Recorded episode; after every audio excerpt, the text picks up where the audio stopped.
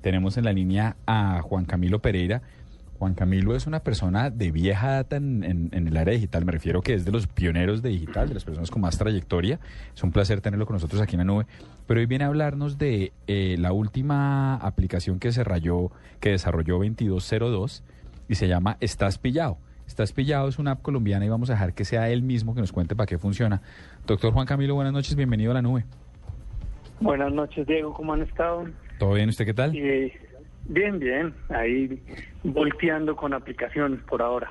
Bueno, sí, pues ahorita nos cuenta bien de, de 2202, pero arranquemos con Está Pillado, con Está Pillado. ¿De qué se trata?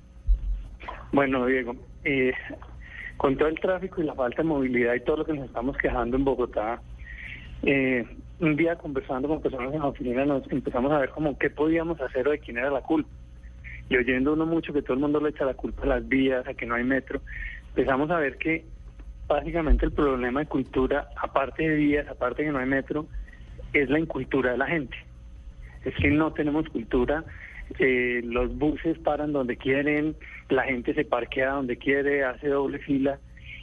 Y como una forma de sacar toda esa frustración que tenemos, dijimos, ¿qué pasa si le damos a la gente una herramienta para que al menos pueda contarle a otros qué es lo que esa persona está haciendo para trancar toda la movilidad.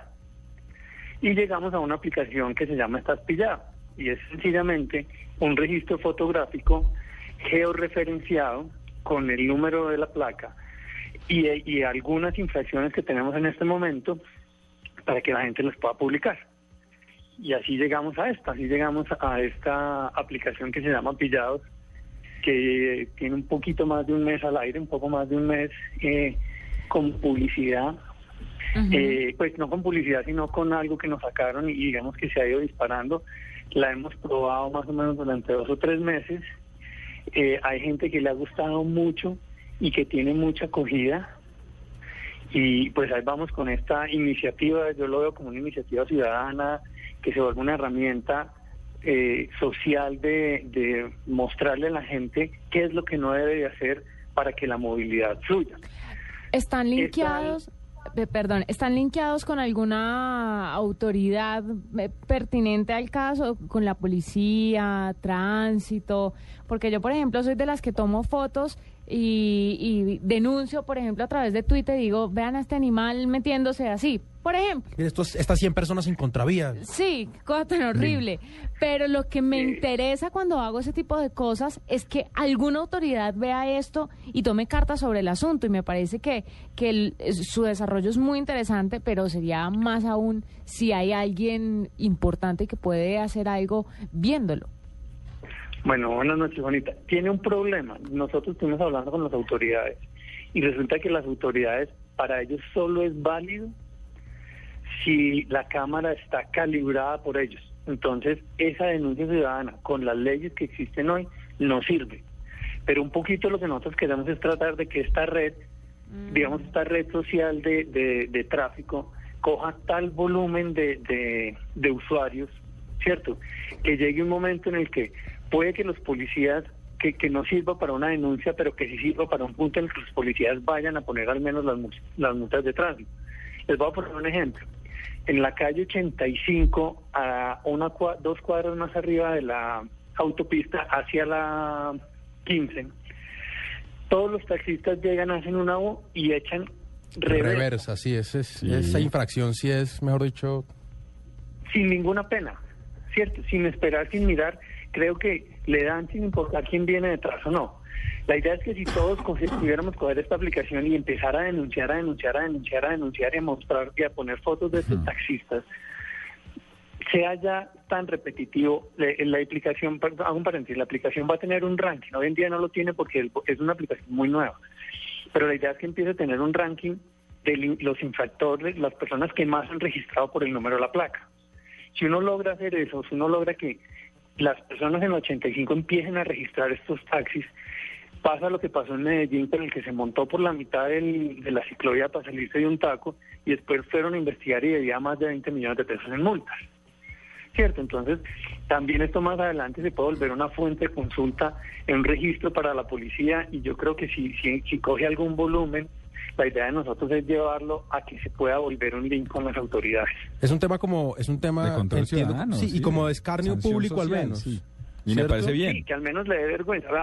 me pasó, mi oficina es en la 109, que voy yo saliendo, hay una calzada en la 109 en la que uno puede parquear. Entonces la 109 que está permitido parquear. La 109 se vuelve una vía un poco estrecha, es transitada. Ayer iba yo saliendo... ¿La 109 es la de Norberto? Sí.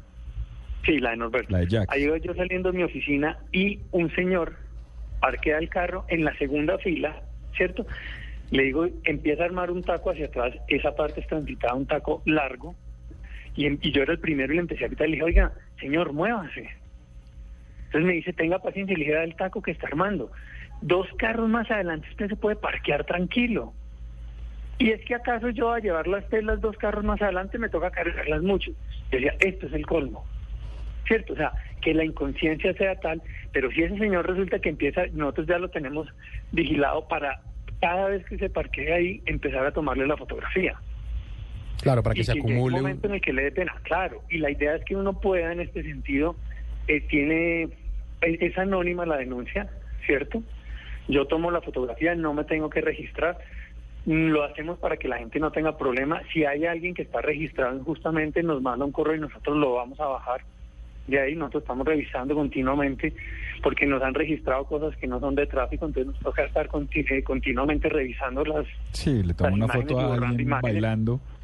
Entonces, entonces eh, eh, Juan Camilo, entonces la, foto, la foto se publica aquí en, en, en www.estaspillado.com. El, app se descarga en iOS, está en el app. Y la, la, foto se publica ahí, aquí estoy viendo, aparece con la placa y bueno, aparece la infracción. Esa primera publicación es directa. Es directa. Es directa y luego si, yo me veo ah. ahí digo, oiga, venga, yo no estuve ahí, ustedes contemplan la posibilidad de bajarlo a uno de ese tema. Exactamente, sí. Nosotros, yo no, eh, yo esto fue así, dan una explicación que es válida, pero muchas veces ustedes ven que el testimonio fotográfico es clarísimo. Claro. A la persona está haciendo doble fila, la persona está parqueada donde no debe parquearse, la persona está en contravía, eh, está hablando por celular, ¿cierto? Hay mucho tipo de, hay muchas infracciones de esas. Inclusive yo había hay cosas que antes hacía y te digo, uy, ya no las puedo hacer porque me, creo que haría el peor ridículo de mi vida donde me reporte, ¿cierto? Con mi propia aplicación. Entonces, eso empieza a generar un poquito de conciencia. Me falta una cosa, ¿sabe? Me falta una cosa ahí, un buscador de placas, porque es que yo le presto el carro a mi esposa y ella, eh, digamos que es un tema de desconocimiento. Entonces, eh, de pronto usted encuentra haciendo la U eh, sobre un separador y es desconocimiento. Entonces, entonces me falta un buscador, me falta un buscador para saber si estoy ahí. No, nosotros en este momento, como decía, por el volumen que ustedes ven, hasta ahora llevamos como seis páginas nomás. No hemos puesto, nosotros ya tenemos lista una segunda fase que incluye buscador de placas, que incluye segmentación por ciudad y que incluye un ranking de toda la historia más un ranking semanal. Para eso necesitamos poder tener una buena masa. También para tener una mesa, en este momento estamos con la aplicación solo para iPhone. Nos han mandado muchas peticiones de hacerla para Android.